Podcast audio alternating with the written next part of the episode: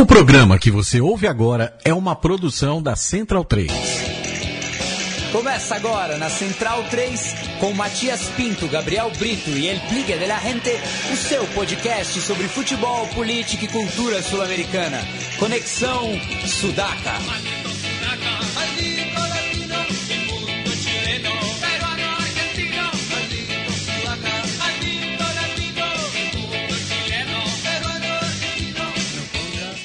Buenas ouvintes da Central 3, está começando mais um Conexão Sudaca, ocupando e resistindo na sua placa de áudio. Meu nome é Matias Pinto, estou sempre aqui com os meus camaradas de luta, meus companheiros. À minha esquerda está Leonardo Lepre Ferro, o capo da Barra Centralina. Tudo bom, Léo? Salve, Mate. Tudo bom, voltando aí depois de um, de um tempinho é, com direito de admissão, né? Agora já levantaram o direito e tá de volta. Tá, tá podendo chegar aqui na popular do Estúdio Sócrates brasileiro. À frente do Léo está Felipe Domingues El Biglia de la Gente. Tudo bom, Biglia? Dali Matias, já que o Léo não falou, estamos aqui colgados no Paravalante da Central 3. É, outra vez, é um prazer encontrar os, os compas em outra. Como é? Viernes Negro? De Viernes, negra. E estamos aí, hoje a gente está desmistificando essa, essa, essa fábula que estava circulando aí pela internet, Biglia, que, que éramos a mesma pessoa no final das contas. Porque você estava ou não estava? Eu estava ou você não estava? E afinal de contas, hoje estamos dois. Será que havia alguma, algum lío entre nós? O, o, o, o- o- tem internas. Internas na Barra Brava. Internas da da Barra Brava da O Central 3. vestiário é um, um- Como é a, a música que fala? Um cabaré. Um cabaré. Um cabaré. O vestiário é um cabaré. É, Bem, o programa hoje tem, conta com duas entrevistas que eu e o Biglia fizemos eh, durante a semana para trazer para vocês aí eh, o melhor do cinema e da música sul-americana, ligados ou não com o futebol, que também é o carro-chefe aqui do programa, mas é, vou chamar a primeira entrevista com o Antônio Leal, ele que é o diretor do Cinefute, festival que está chegando à sua sétima edição entre Rio e São Paulo, é, também já passou por Belo Horizonte e outras capitais brasileiras, mas esse ano está aí no eixo Rio-São Paulo e ele vai falar sobre a programação, sobre os destaques e também sobre eh, as novidades que ele tem visto pelo mundo relacionadas à produção cinematográfica com o futebol, principalmente aqui na América do Sul.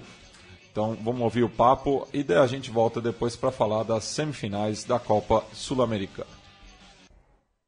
Bueno, estamos falando com Antônio Leal, diretor do Cinefute, que está chegando a São Paulo novamente eh, em sua sétima edição. Tudo bom, Leal? Tudo bem, tudo tranquilo. É um prazer falar com você, Matias.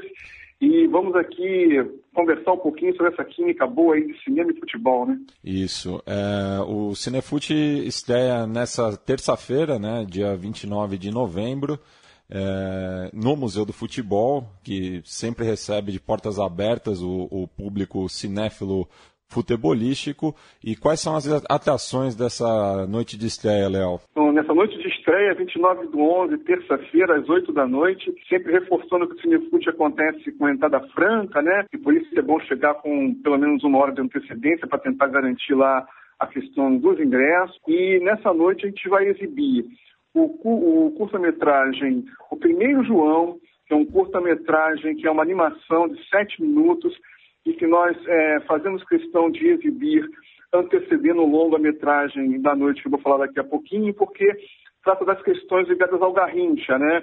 E, e esse ano, na nossa edição número 7, a gente está aí também trazendo um, um filmezinho logo na abertura que vai tratar do nosso maior número 7, né? Que é, que é o Garrincha. É uma animação bastante legal, que a gente sempre passa no, no Cinefute em todas as edições, e é um filme assim obrigatório para a gente compreender um pouquinho daquela questão da ingenuidade e ao mesmo tempo da genialidade do jogador como Garrincha.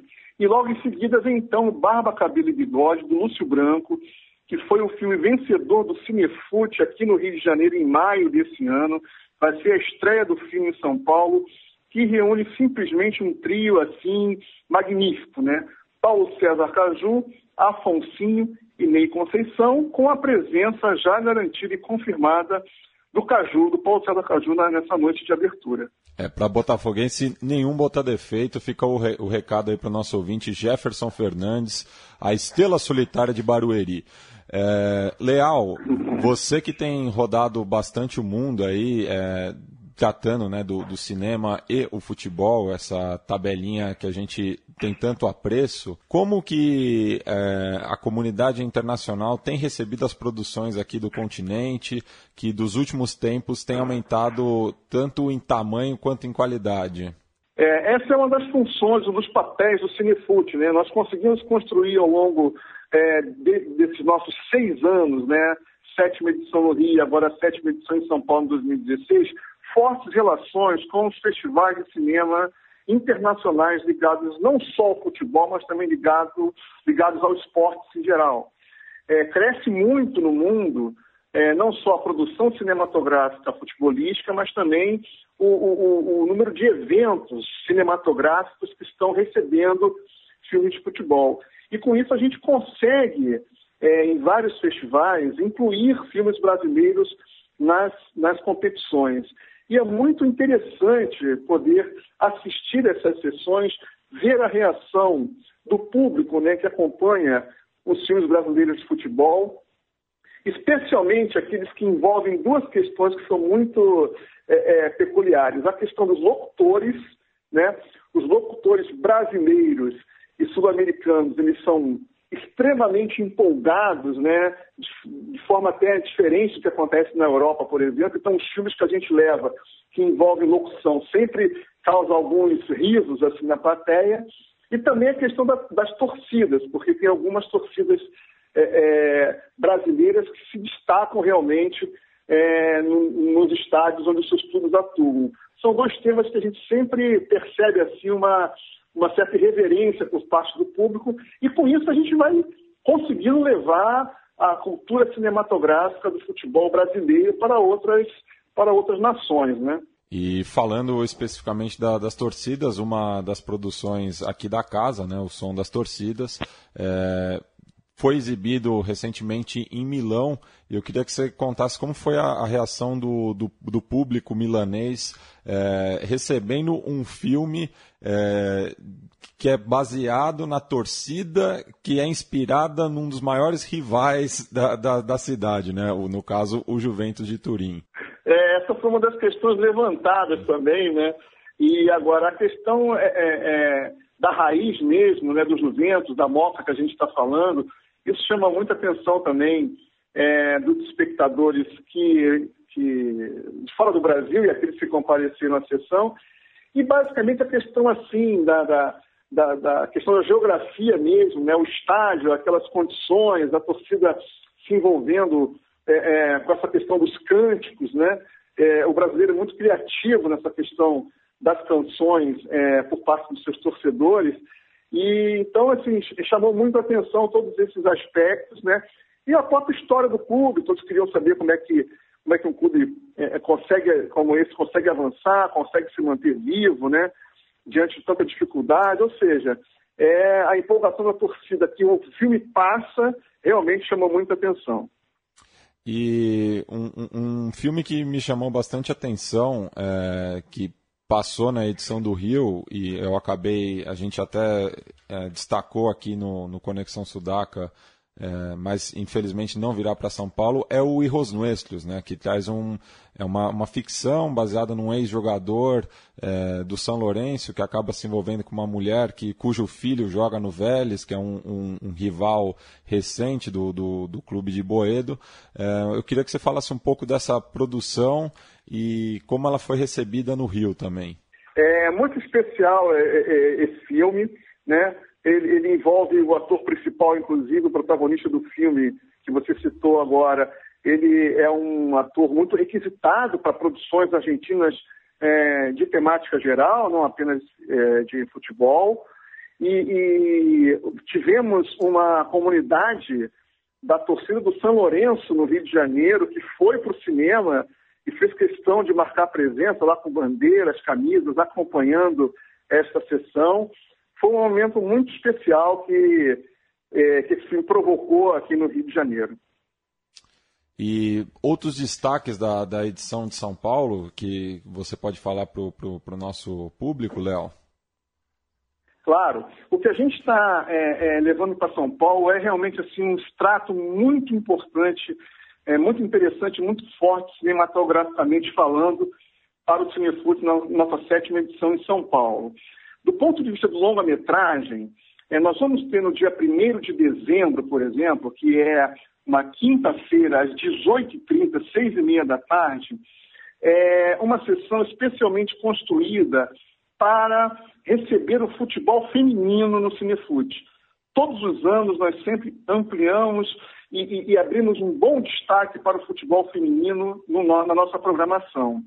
E essa sessão ela vai ser composta por três filmes. Um brasileiro que é o filme Fanáticos, do diretor Pedro Asbeg, né, que você bem conhece, é o mesmo que fez o, o Som das Torcidas com a Central. Sim. Né? Ele fez uma série de filmes é, é, do Fanáticos, e aí vai ter nesse dia a protagonista chamada Vanessa, que é uma palmeirense assim, absurdamente louca. É um filme muito interessante. A gente vai exibir o curta-metragem francês Na Lateral, que também é uma visão bastante é, diferente é, de como que a mulher se envolve com o futebol e ela, nesse caso, a protagonista desse filme francês, da Hortense Gelinet, ela não tem nenhuma, nenhum interesse em gostar de futebol, mas acaba se envolvendo bastante com o tema. E finalizando a sessão, o filme Sunakali, que é um filme do Nepal, que já ganhou 21 prêmios em festivais de cinema pelo mundo, é, destaca como um dos principais filmes da nossa edição desse ano, e que vai mostrar exatamente as dificuldades e, e, e as formas de superação de meninas do Nepal para poder praticar o futebol. A região que elas moram no Nepal, 90% das mulheres são analfabetas, completamente analfabetas. E as meninas são obrigadas a casar com 13, 14 anos. E graças ao futebol elas conseguem reverter essa lógica e começam a viver um momento novo na sociedade. É um filme bastante interessante. E após a sessão, né, que acontece repetindo no dia 1 de dezembro, quinta-feira, às seis e meia, no Museu do Futebol, nós vamos ter um bate-papo sobre o futebol feminino com a Lu Castro, que vai homenagear a Ita Maia. Não sei se você conhece a Ita Maia, uma batalhadora é, é do futebol feminino em Guaianá. Homenagem neste mesmo dia por conta do seu trabalho com o futebol feminino. Ou seja, é uma sessão completamente especial voltada para o futebol feminino. Imperdível e vou, vou reforçar o recado para o nosso público do futebol feminino com as vibradoras, outro podcast aqui da casa. Bem, Léo, agradeço o papo, sempre é um prazer falar com você sobre cinema e futebol e deixo espaço para você dar aquela reforçada para o público para comparecer ao Museu do Futebol nesses próximos dias. Então é isso. A nossa programação está no www.cinefute.org. Do dia 29 de novembro ao dia 3 de dezembro, sábado, nós vamos levar na programação com mais de 26 filmes de futebol. Uma rara oportunidade de poder ter contato com filmes como esse, é, como esses. E lembrando que o Cinefute ele vai fazer o seu encerramento nesse dia 3 de dezembro, às 7 da noite, com entrada franca, sessão especial com a entrega aos times vencedores desse ano. Então, todos aí comparecendo a filmes do Palmeiras, a invasão corintiana, vamos ter um filme sobre o Ivair, né, o príncipe do futebol, vamos ter curtas-metragens maravilhosas no Cinefood, sessões bastante interessantes, Miller e Fred, que ganhou um prêmio agora em Milão. Compareçam porque vocês vão poder observar e curtir a cinefilia de futebol como nenhum outro lugar você vai encontrar. Bem, é isso e sempre lembrando que a entrada é franca, o Cinefute é contra a elitização do cinema e do futebol. Então é só comparecer. Bem, Leal, mais uma vez, obrigado e até uma próxima. Obrigado você, Matias. Um abraço.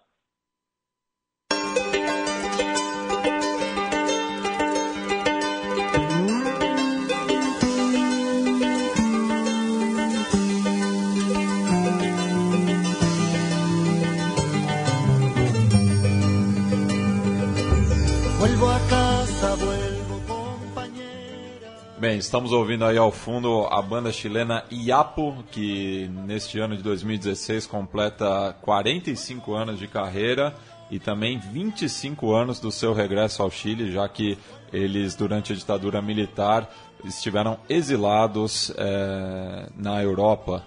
Então fica aí a lembrança de uma das bandas folclóricas mais importantes da Nueva Canción, assim como o Quillapayún, o Inti Limani, é, entre outros. É, vamos falar agora de Sul-Americana, é, as semifinais da Sul-Americana, que nesta semana tiveram as partidas de volta, tanto na, no Índio Condá. Eu me, eu me recuso a chamar de Arena Índio Condá, porque é um estádio. Ainda, ainda é um estádio né, no, nos termos que nós conhecemos.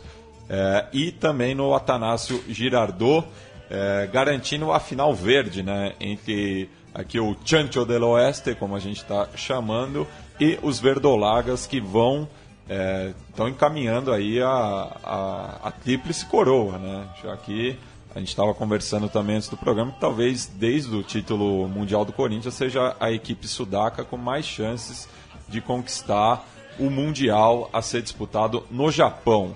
Mas primeiro vamos falar da Chape, né, que mais uma vez fez história uma equipe que nunca tinha chegado numa final nacional e em 2016, no seu terceiro ano na elite do futebol brasileiro, chega à final da Copa Sul-Americana. É, eu acho que é extremamente surpreendente, mas é, ao mesmo tempo nem tanto, digamos assim. Tem essa contradição, porque realmente a Chapecoense ela já tem, ela já vem de campanhas sólidas no, no, no Campeonato Brasileiro. É, todo mundo sabe que desde que subiu nunca caiu, já está se mantendo, se não me engano, vai para o quarto ano né, na primeira divisão, em 2017. É, já garantiu, né? Já, já garantiu, já garantiu. Esse é o melhor campeonato que a Chapecoense já fez, melhor brasileiro, mas completamente com atenção voltada para uma competição internacional que, que, querendo ou não, catapulta o time para um, um outro patamar, um outro nível. É, se você levar em consideração que a Chape ela eliminou dois argentinos aí no meio do caminho, né? Independente e agora o São Lourenço. Isso... E ano passado quase eliminou o River Plate também. Também teve um encontro com o River Plate que o River precisou parir uma bigorna, como diria o outro. O outro. Mas é, eu, eu acho que tem bons nomes para ser resgatados nessa Chapecoense, tem bons nomes que caberiam bem em qualquer time é, do eixo Rio-São Paulo, para dizer assim, que seria o eixo com capital um pouco mais, mais forte para tirar jogadores de lá. Mas é, no meu modo de ver, tudo pinta, querendo ou não, por esse Atlético Nacional, que, que conforme a gente já comentava aqui também antes do programa, é o, é o time que joga o.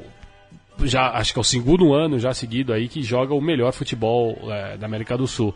Já vinha jogando com o Osório, esbarrou, bateu na trave quando, quando perdeu a Sul-Americana com o River Plate, mas já é um time que já vinha ensaiando e agora é aquilo, né? O Osório plantou uma sementinha, hoje o Reinaldo Rueda mantém o sistema, mantém o padrão, mantém muitos nomes.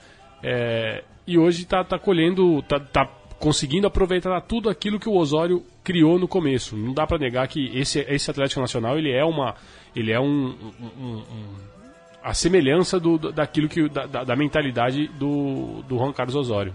É, e o Atlético Nacional que no, no nesse período, né, que, a gente está citando aí, são, são de, desde 2012 são, só teve dois treinadores, né? Reinaldo só. Rueda e o Juan Carlos Osório, é, mostrando que tem, tem, tem um projeto, né? Tem um projeto de, de futebol é, e tem um, conta também com, com, com a paciência da, da torcida, enfim, é, conseguiu implantar justamente uma ideia é. É, de futebol. Até mesmo porque eu acho que ele já, ele já tinha uma soberania meio, meio inquestionável na Colômbia e faltava agora é, o, o, selo, né, o reconhecimento internacional. E é o que o, que o Atlético Nacional está conseguindo agora, né? Tá, campeão da Libertadores, já foi finalista sul-americana, outra vez novamente finalista e, no meu modo de ver, não é secando a chapa nem nada, mas é, é o favorito por, por questão, razões óbvias, né? Tem um elenco um, um pouco mais parrudo, um elenco, um elenco que tem jogadores, tem mais, varia, mais opções até no banco de reserva. E, no meu modo de ver, chega como, como o favorito para levar a Sul-Americana. Não sei o que o Biglia pensa aí. É, eu acho que manteve a base né, do time campeão, né? Foi muito importante. Você vê a zaga, ainda tem o Henrique, um jogador experiente. Tem também o goleiro Armani, que fez uma partidaça contra o Cerro Portenho. É, aliás, a, a classificação, tanto da Chape quanto do, do Nacional, é, foi garantida pelos goleiros, né? Tanto Danilo quanto o Armani foram fundamentais na reta final dos dois jogos. É, foi um show de goleiros, né? Porque o Anthony Silva, do Cerro Portenho, também fez uma partidaça, né? Aliás, foram dois, duas séries idênticas, né? Com resultados idênticos. É, muito equilíbrio. Achei que o Cerro Portenho foi muito brioso né, nesse segundo jogo contra o Atlético Nacional. Complicou muito. Tem bons valores, bons jogadores. Cecílio Domingues talvez seja o mais interessante. Tem o Stigarriba, que jogou na seleção também. Centralmente Beltrán, que quase fez um gol numa defesaça do, do Armani. Acho que uma das melhores defesas do, do nosso continente nesse ano. Um chute a queima-roupa. É, tem a do Torrico, a do Torrico também no clássico Huracan, no Salonense. A gente podia até, até depois pensar nisso, né? É, Os e, melhores do... e o, o próprio Torrico também que fez uma, uma boa série, né? É um, é, um, é um grande goleiro, É um o bom- grande é um goleiro grande goleiro. Tava sendo. Tava, te- no último jogo do Campeonato Argentino, que eu lembro, ele, ele não atuou justamente no clássico, né? Porque estavam guardando o plantel para esse jogo. É, e pode parecer cli- clichê, mas é um goleiro que cresce na- nas decisões, né? Ele não, não é tão regular ao longo do ano, mas é, jogo que vale, ele faz valer. O Torrico que herdou a vaga do Migliori quando o Migliori foi preso. Foi seja, preso, caiu, caiu no, no colo dele a vaga de titular de São Lourenço. Né? E ele soube agarrá-la. Ele que perdeu o filho, né? No formato Perdeu Perdeu no o filho começo. ano passado também, escrevi sobre isso aqui na Central 3, mas é, é um grande personagem, até porque é, justamente esse episódio, é, todas as, as torcidas rivais do, do São Lourenço se uniram nesse Sim. momento em, em- em Inclusive a do solidariedade, inclusive do Huracan, do Vélez, do Boca, em solidariedade ao, ao Torrico. Agora falando um pouco do São Lourenço, né? Com já um, um novo ciclo, né? Com, com o Aguirre, com o Diego Aguirre.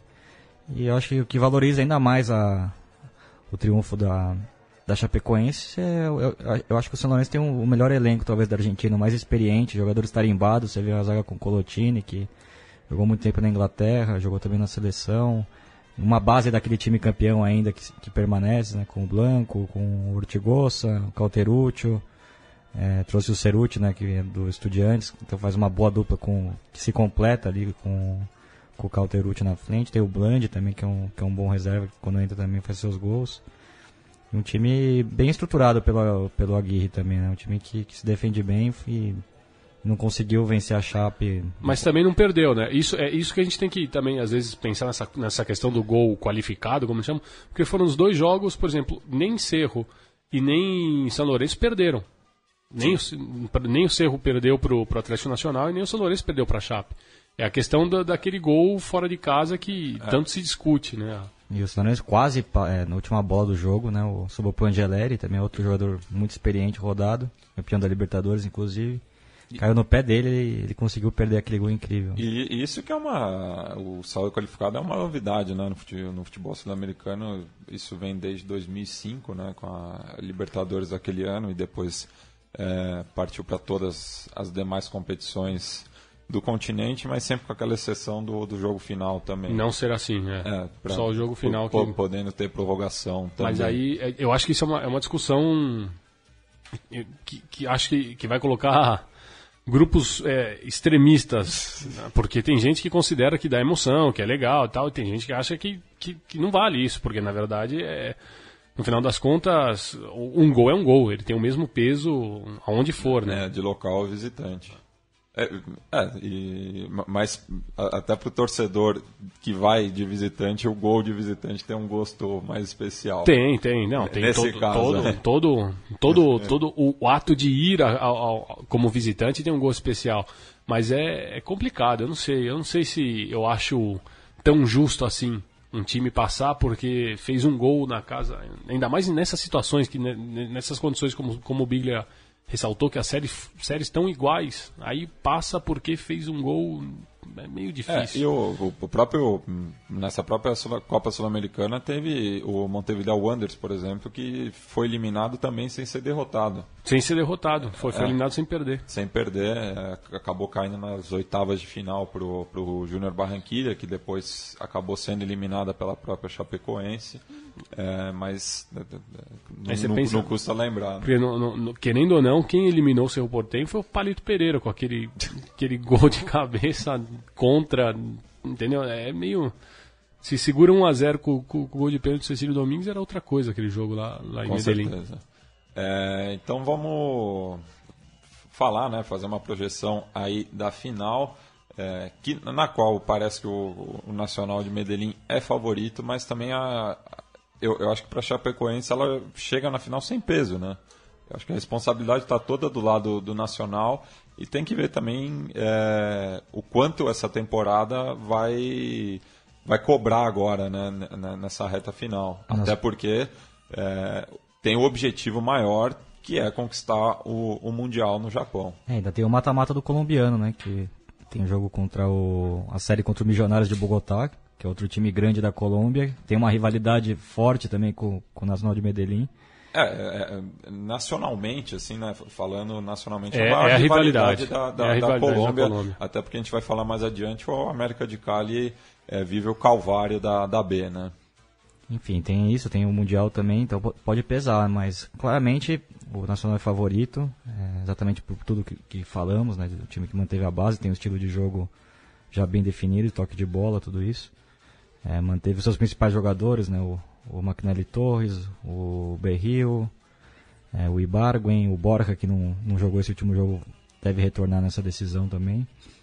Enfim, e é um choque de estilos, né? O uma Chapecoense que, que se fecha muito bem, é, no 4-1-4-1 isso é bem, bastante contra-ataque, principalmente com o Ananias.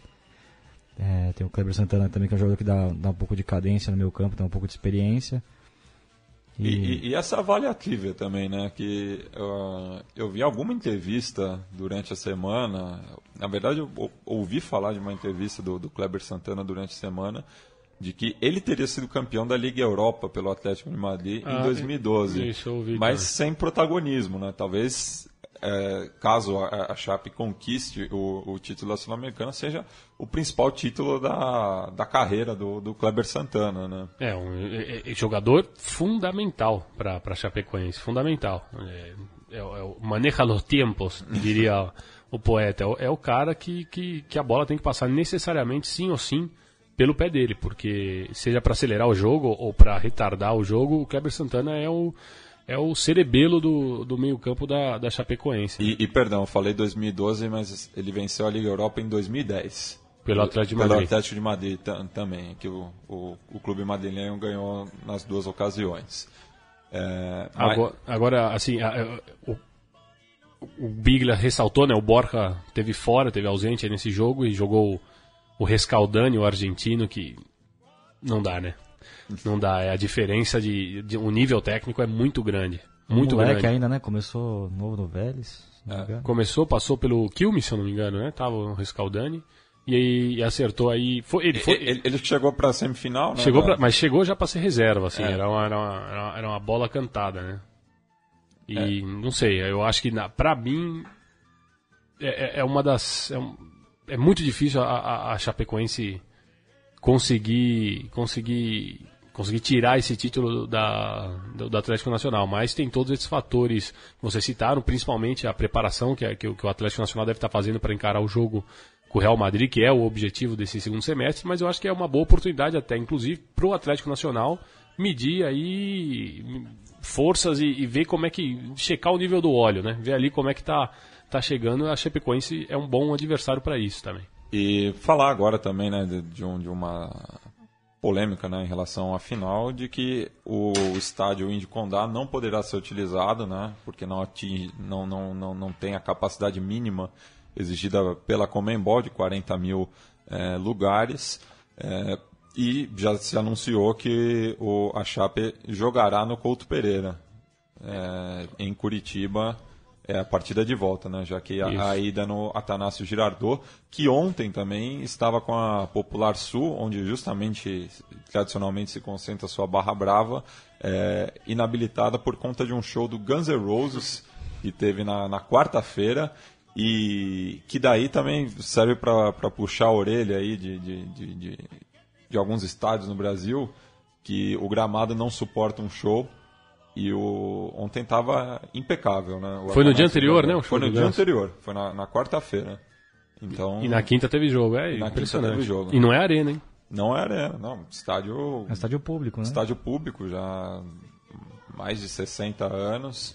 Então fica aí a, o, aplauso, né, pro cancheiro do, do Atanásio É, Girardot. ainda mais que jogam dois times, né? nesse- Também, nesse também. campo, né? O Jim É. também atua. O Jim também atua lá e, e teve essa curiosidade, né? Ontem Los del Sur ficaram na tribuna norte, onde geralmente fica a Resistência Norte. Norte. E de várias faixas novas, né, da, da, do Los del Sul, já com, com a tipografia nipônica. né? É, Candi, o, o Candi, né? Que Eles, é, eles estão faz... eles estão padronizando o negócio, né? Parece que é, tem, tem as cores, eles, eles fizeram uma maneira de que as faixas obedeçam as- a- o verde e branco num determinado padrão e, a, e todas as, os bairros, né, da, de Medellín com a tipografia.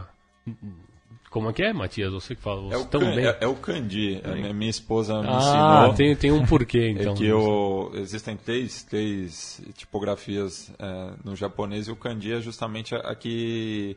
é, Que a é, gente pega- consegue ler. Não, não, que, que pega palavras ocidentais. Ah.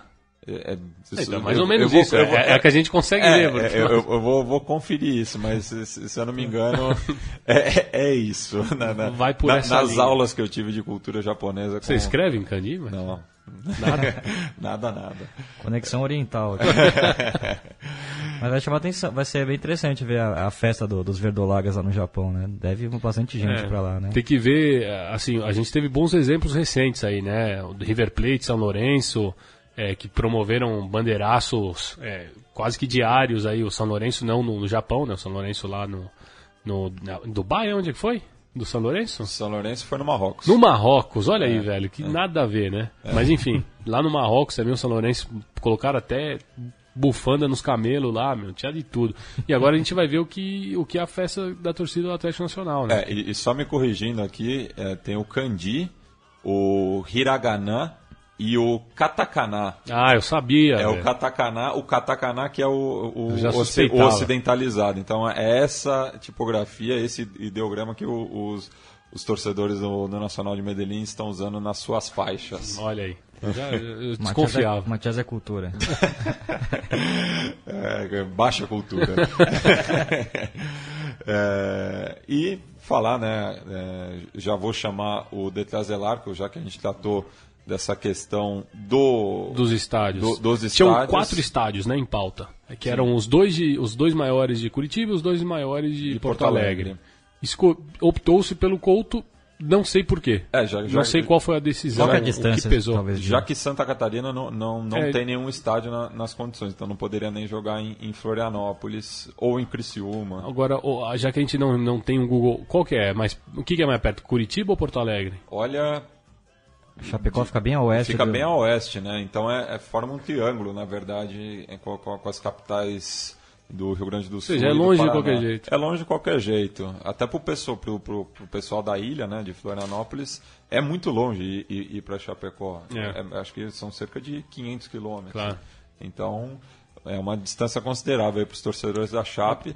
Mas a, a gente também estava falando né, antes do programa em relação a essa exigência da Comembol, que, por exemplo, não foi é, cumprida nas finais da Libertadores de 2013 e 2014, respectivamente o Olímpia e o Nacional Querido. É, ambos mandaram no Defensores del Chaco, na época, em reforma. Então, existem brechas, né? Mas Existem, bre- eu acho que assim, o defen tirar uma, uma final do Defensores, eu não imagino qual- em o- outro estádio do Paraguai que é capaz de, de, de- de sediar uma final de Copa Libertadores. É, vai lembrar que imagino- também a, a, a Comebol é lá no Paraguai, né? Então o peso Também, político influi O bastante. peso político influi, e assim, a gente também tem que levar em consideração a questão que ele estava em obras. Não é que ele, ele tem a capacidade, ele estava passando por uma. por uma. Uma pintada, uma modernização dos jeitos que a gente gostaria que acontecesse aqui. Foi modernizado, criaram-se novos setores, tem setor inclusive com, com cadeira para quem quiser assistir o jogo sentado, mas não perdeu a característica de ser um estádio de futebol, que continua sendo. É, eu acho que essa é a modernização que tinha que passar mais ou menos alguma, alguma coisa parecida com o que foi o Defensores. Então eu acho que foi, passou mais ou menos por aí. E também teve a inesquecível polêmica de 2005 na final da Libertadores entre São Paulo e Atlético Paranaense, que o, o Atlético teve que mandar o primeiro jogo no Beira Rio. Né? É, e eu, eu, não me recordo se em 2006, na final da mesma Sul-Americana, o Colo-Colo optou por jogar no, no, Estádio Nacional ou foi impedido de jogar no Monumental. Estádio Monumental. É, hum. eu não lembro como era, qual era a capacidade naquela época do é, estádio de Macu. Mas aí eu acho que já, nem, já é uma questão diferente porque não pesa tanto. Porque é o é. maior time do Chile, é o time com mais torcida, que está jogando em Santiago, só vai. É. Até convém. É que, é que na época ainda tinha a questão da MUFA, né?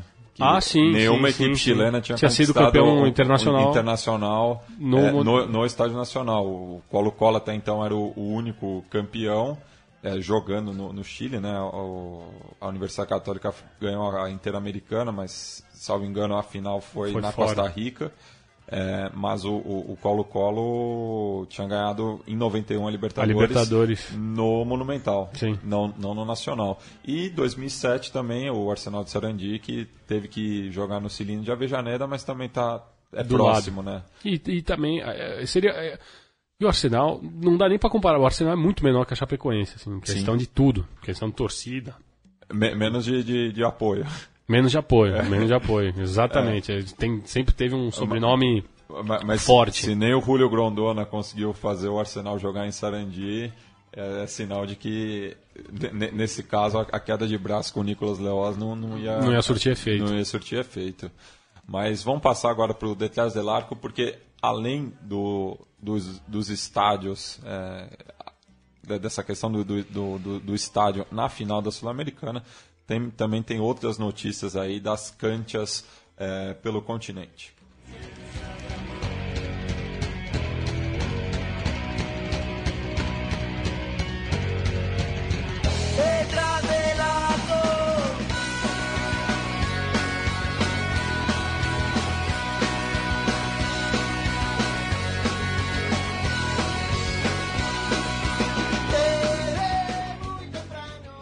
Bem, aproveitando aí os uruguaios do Trotsky Vengaran, é, falar né, da rodada de clássicos no, no Uruguai, é, já que nesse final de semana é, jogam é, entre sábado e domingo é, o, começa a rodada de clássicos né, com Cerro e Rampla Júnior no sábado às 5h30 é, o clássico do, da Vija del Cerro, né? O, o Rampla que voltou à primeira divisão esse ano. Então, Picante. Então, picante, é um, clássico sempre muito é, disputado dentro e fora do, do, do, gramado, né? A torcida do Cerro que é uma das, das mais é, é, é, uma, é, uma, das que bate de frente. É, né? digamos, é uma das que bate de frente, é uma das mais, mais irritadas, é. mais nervosas com o sistema. É, e às 8h15 nesse mesmo dia jogam Defensor e o Danúbio, o clássico de los Medianos, né? Que esse não tem uma, é, não é uma disputa é, pelo bairro, não é uma disputa é, por território, mas é uma disputa por ver quem é a terceira força do, do futebol uruguaio e o Danúbio que chega para esse clássico brigando com, pelo título com o Nacional, né? Ambas equipes perderam no, na rodada passada, o Nacional foi derrotado justamente pelo defensor, enquanto o Danúbio perdeu para o Montevideo Wanderers, que voltou à disputa, né? Está na terceira colocação, empatado com o Liverpool.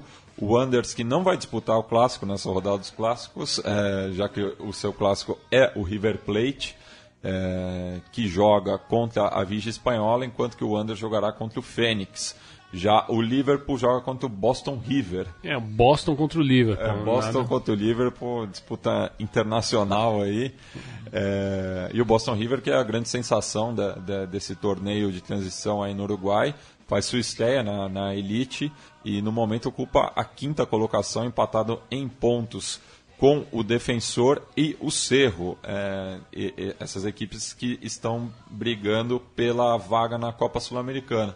Mas no caso do Cerro, ele também tem que torcer contra o Nacional, já que ele já está classificado para a Copa Libertadores, assim como o Penharol. Sim. E só uma dessas equipes, a melhor classificada, é, jogará a Sul-Americana no que vem. Então essa vaga estaria indo para o Nacional. Lembrando que esse torneio de transição, já que ano que vem o, o Uruguai volta para o calendário anual, é, só classifica para a Sul-Americana. Então, no momento, estariam classificados Nacional, Danúbio, Wanderers e o Liverpool.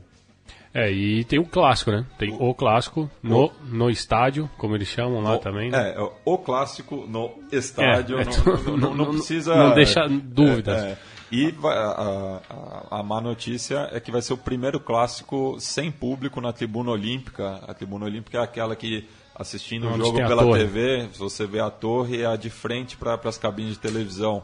Então vai ter a parcialidade do Penharol está na, na tribuna Amsterdam a do Nacional na tribuna Colombês e na tribuna América.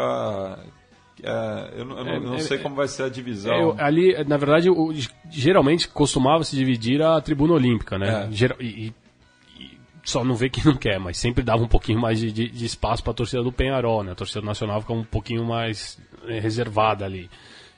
na, na tribuna América ela, ela, eles ficam meio misturados, porque teoricamente ali não teria nenhum problema. Agora não sei como vai ser. Isso depende muito de como, do que, que acontece no jogo, né? O que acontece dentro de campo.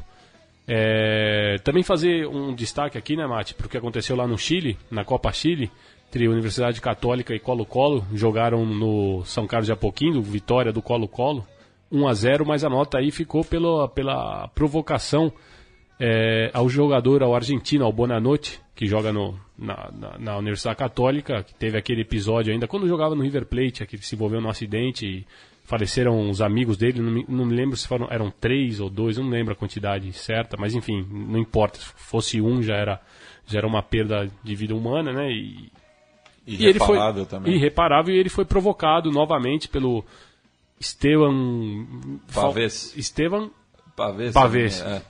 Pavês. E é. que falou, né? Falou aquilo que não se deve falar, né? Vou, vou matar-te a tus amigos, la concha de tu madre, e bom, enfim, são coisas que, que, que querendo ou não, abalam o jogador, que ele, ele já sofreu outras vezes esse tipo de provocação e, e, ele sempre fica muito abatido. Acho que é, é uma coisa que realmente não, não, não, tem que se misturar, né? Você pode, qualquer tipo de provocação, qualquer tipo de, de, de, de dessas artimanhas, dessas que o futebol até, até proporciona, ela tem que ficar dentro de um limite do respeitável. Quando você ultrapassa isso, aí se perde qualquer sentido, se perde. Porque no final de contas não são jogadores de futebol, são seres humanos e não dá para se fazer o que o, o, que o Estevão fez. Né? O Bonanante chegou a jogar com o Tecla Farias no River Plate? Acho que não. Não, né? O Tecla Farias que no momento defende o América de Cali. É o, é o expoente desse América de Cali. É, que briga, né?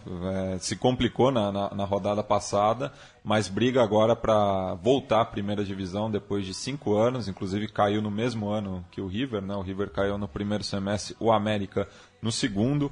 O América, que também tem outra coincidência com o River, né? Ele foi o, o vice-campeão nos dois primeiros títulos da Copa Libertadores que o conjunto milionário ganhou mas é, tudo depende do, do, confronto direto com o Deportes Quindio é, nesse final de semana, nesse domingo, é, quando a equipe Escarlata joga no Pascoal Guerreiro é, diante do Quindio e se ganhar volta à primeira divisão. É, porém, não poderá contar com o apoio da sua torcida na Tribuna Sul, onde fica o, a Barão Rojo, né, que é a principal torcida do América de Cali. Já que na terceira rodada é, desse grupo B, né, contra o Real Cartagena, os torcedores da, do Barão Rojo Sur é, levaram uma faixa que dizia de maior, o negócio se acaba quando matemos um árbitro, é, copiando aquela faixa do, do Huracan. Né? Então, a de maior, que é a divisão maior do futebol colombiano, é, multou o conjunto calênio com uma multa de 8 milhões 618.175 pesos colombianos. Eu não sei quanto Eu representa não, não, essa, essa cifra, não tem a conversão. Também não tenho, não dá para fazer essa conversão na hora aqui, mano. Mas imagino que não seja uma, Mas o uma pior, multa. O pior leve. não é a multa financeira, né? Mas sim é. a, a, a, que, a, que, a que tira a, a possibilidade do, do América jogar querendo ou não, o jogo mais importante dos últimos anos, porque é, é, é, o grande que nunca conseguiu voltar, é o grande que ficou esquecido na segunda divisão, e vai jogar desfalcado do, do público, né? De, de, de, uma parte do público, de uma parte da sua torcida. É realmente é, é de se lamentar. Lamentar, mas é, eu, eu, eu, eu, declaro minha torcida para o América voltar, né? Faz falta é, para o futebol sul-americano, uma equipe muito tradicional. É... Quatro vezes vice-campeã do é, Além dessas duas que perdeu para o River, perdeu é, 86, 96, perdeu 85 para o Argentino Júnior, 87 para o Penharol. Então 85, 87 foi um vice consecutivo. Que tinha a, a grana dos irmãos Orejuela, né, que eram os Sim, chefes do cartel de do cartel de, de Cali. Falcione. Falcione no gol Gareca, e o Gareca no, no, ataque. É, também sempre contando aí com, com jogadores argentinos, como no momento está o, o Tecla Farias.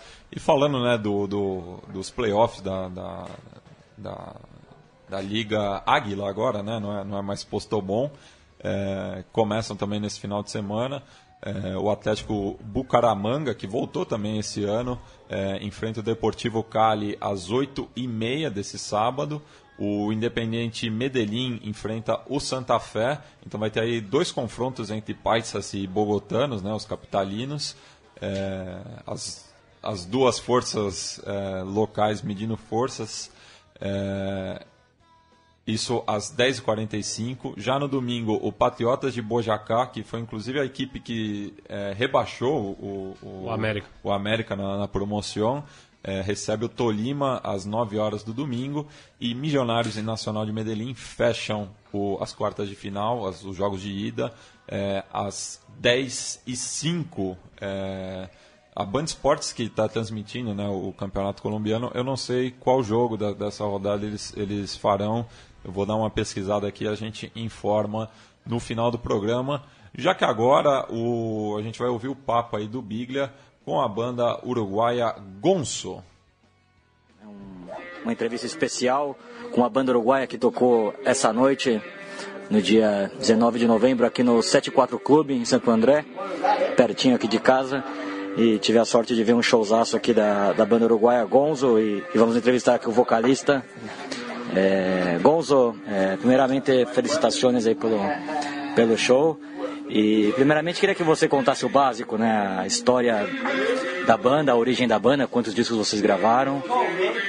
Bueno, ahora estoy, buenas noches, estoy en mi parte solista, fiqué casi 10 años con, con Silverados y antes también había hecho otras cosas con otras bandas y bueno, saqué, está por salir el disco de muy poco tiempo, con muchos amigos, invitados especiales, gente de los ratones paranoicos de Brasil, eh, Cacho de la Cruz de Uruguay y eh, Esteban de los Mokers.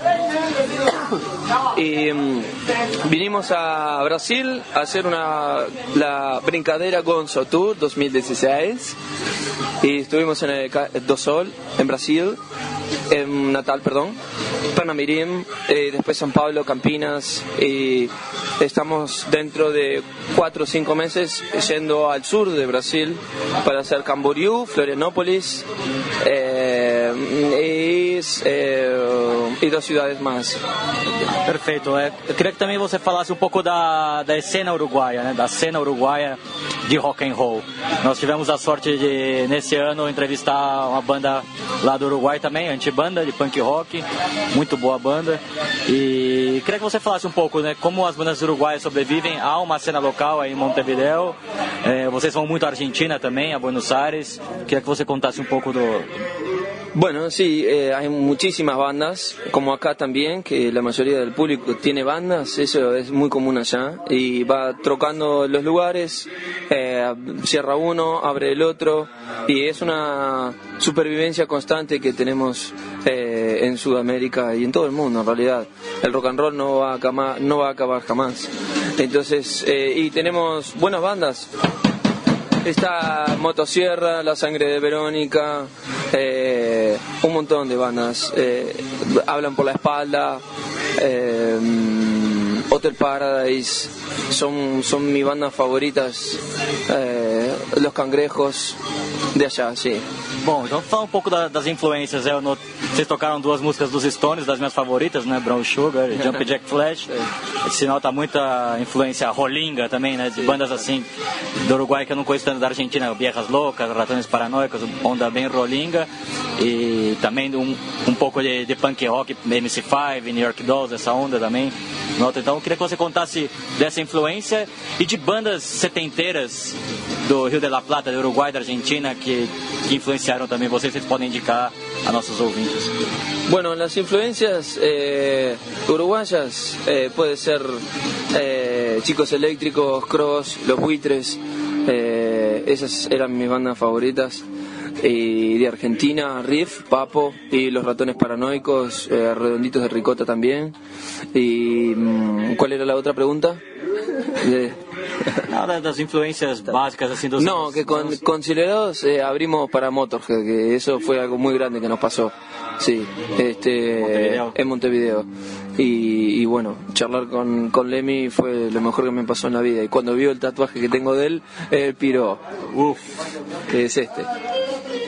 Gonzo y Lemmy. Uf, tremendo. Eh, pueden buscar eh, en YouTube eh, Gonzo biografía y también hay cosas viejas conmigo de Silverados, eh, cosas muy buenas también para que la gente sepa y me conozca. Mi idea es eh, que me echen de Brasil porque voy a venir lo más que pueda y soy más brasilero que los brasileros. Amo Brasil, este es el mejor país del mundo con la mejor gente del mundo. Eso es lo que yo pienso. Bom, já que você falou do Brasil, conta um pouco da experiência gastronômica e musical, o que, que vocês conheceram de, de boas bandas aqui do Brasil que vocês... Bueno, eh, trato de comer todos los días fechado, y tomar Skoll y después eh, la influencia musical que yo tengo es, soy muy clásico, me gusta Little Richard, Elvis, Los Stones, Ramones, Motorhead, ACDC y por ahí. Bom, aqui vai começar agora o, o próximo show, então vamos terminar. Eu queria que você falasse um pouco. Temos uma, uma veia muito futeboleira no programa. Queria que vocês contassem, vocês são futeboleiros. Quais é o, qual é o quadro que vocês No, no soy muy futbolero, pero soy de Peñarol y del Flamengo. Perfeito, Gonzo. Valeu. Queria, agradecer aí vocês aí espero que vocês voltem mais vezes ao Brasil aí. Quem sabe para tocar com a minha banda, o Sentimento Carpete, que comparte a mesma paixão de rock and roll, de punk 77. Saludos aí, Gonzo. No- nos, vemos, nos vemos muy pronto, gracias por estar. Saludos a todos.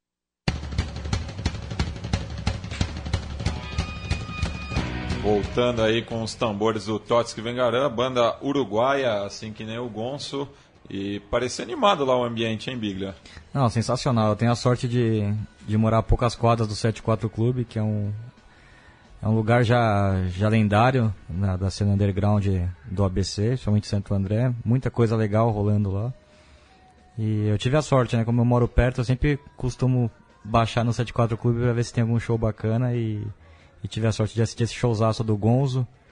É, ele que é um cara que já tem uma trajetória importante na cena underground uruguaia com a banda Silverados, banda bem bacana também. É, e o, o, o que não é underground no Uruguai também, né? O Uruguai já é um underground. É, o- quando deixa de ser underground vai pra Argentina. Exatamente. o Gonzo, inclusive, que também é, participou do novo disco do Double Força, que a gente já tocou aqui, né? Tocando, a- ele participa da música On Tour. Também a gente fala sobre La Rira. E nessa entrevista ele fala um pouco né, sobre essa Rira pelo Brasil. A primeira, né? Ele já tem planejado vir no ano que vem para Porto Alegre. Ele, ele que se mostrou um apaixonado pelo Brasil, né? Falou até de tomar escol. Como É. se fosse algo po- positivo. Melhor que a Patrícia, melhor que a Tá, tá Nortenha. de brincadeira. tá certo que a, a- a Ambev acabou com, a- com as cervejas uruguaias, mas ainda tá, tá um escalão acima. Além, além do que é de litro, né? Toma É. um litrão da, da Nortenha, coisa linda. Mas enfim, uma banda muito bacana, né? Deu pra anotar as influências. Depois a gente vai escutar um som do, do novo disco, né? Não Me Importa Tu Amor. Bastante influência de de Rolling Stones, de Classic Rock, de ACDC, Motorhead. É, também um pouco do, do Ramones, das bandas do, do começo do punk, New York Dolls, MC5. Com, com a pitada uruguaia, né? Também ele contou que é muito fã também da, do papo, do riff, né? Do, do começo do rock argentino também nos 70. E uma banda bem bacana aí, o... fica a dica para os nossos ouvintes conhecer o que está passando no Paisito também. E antes da gente ouvir o Gonçalo, é só duas coisas, né? A gente estava enquanto pesquisava é, para ver qual que é o jogo do, do campeonato colombiano que é e qual será? Sports, nenhum. a Band Sports não vai transmitir o mata-mata, transmitiu alguns jogos do, da, da fase é, regular, mas é, pelo menos nesse final de semana. Mas aí numa terça-feira, né, Biglia? É. Ao meio-dia e meio, sei lá, às 13h32 da tarde, soltam o VT lá de pelo amor de Deus. E, vai passar a Série B do italiano e o Campeonato Português, que também passa em, em outros canais. Enfim, é, é uma falta de visão, né? Se você compra o campeonato e não transmite justamente o, o, o filé. É, mas, pesquisando né, no, no, nos canais aí do, do, da Band Esportes, a gente acaba vendo Diego Armando Maradona, mais uma vez, alentando a Albi Celeste, dessa vez na final da Copa Davis na Croácia, né? É, ele chegou no, ontem, se eu não me engano, ele chegou ontem, né? Quinta-feira ele chega lá na Croácia, ele se aloja no mesmo hotel. E, e é, é, é, engraçado o comportamento dele, como os argentinos dizem, está sacadíssimo. Tá, ele tá. É, é, um, é um barra mais ali, torcendo, girando camiseta. É um personagem, né? E enquanto o Del Potro venceu o Igor o Ivo Karlovic né, na, na, na, na partida de fundo, na abertura o Clivi, como é? O Tilic.